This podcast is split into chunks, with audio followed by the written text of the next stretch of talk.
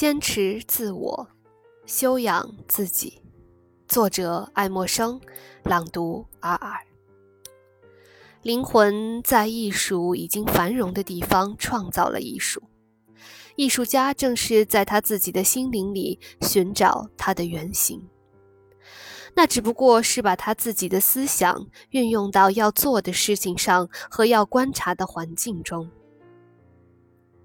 让我们坚持自我吧，千万不要模仿。只要你终生都在修养自己，那么终有一天，你的天赋会喷薄而出，光彩耀人。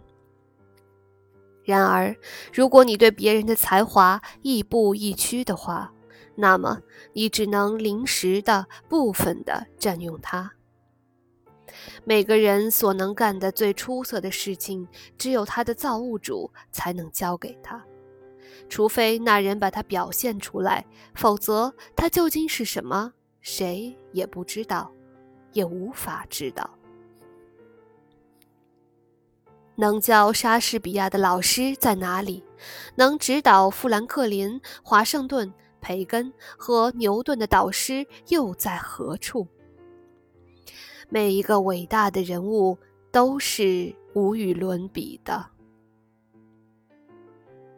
大家好，我是你们的主播尔尔，我在远隔万水千山之外的德国，用声音带给你们祝福，祝大家新年快乐！愿我们一同在二零二一年拥有怒放的生命。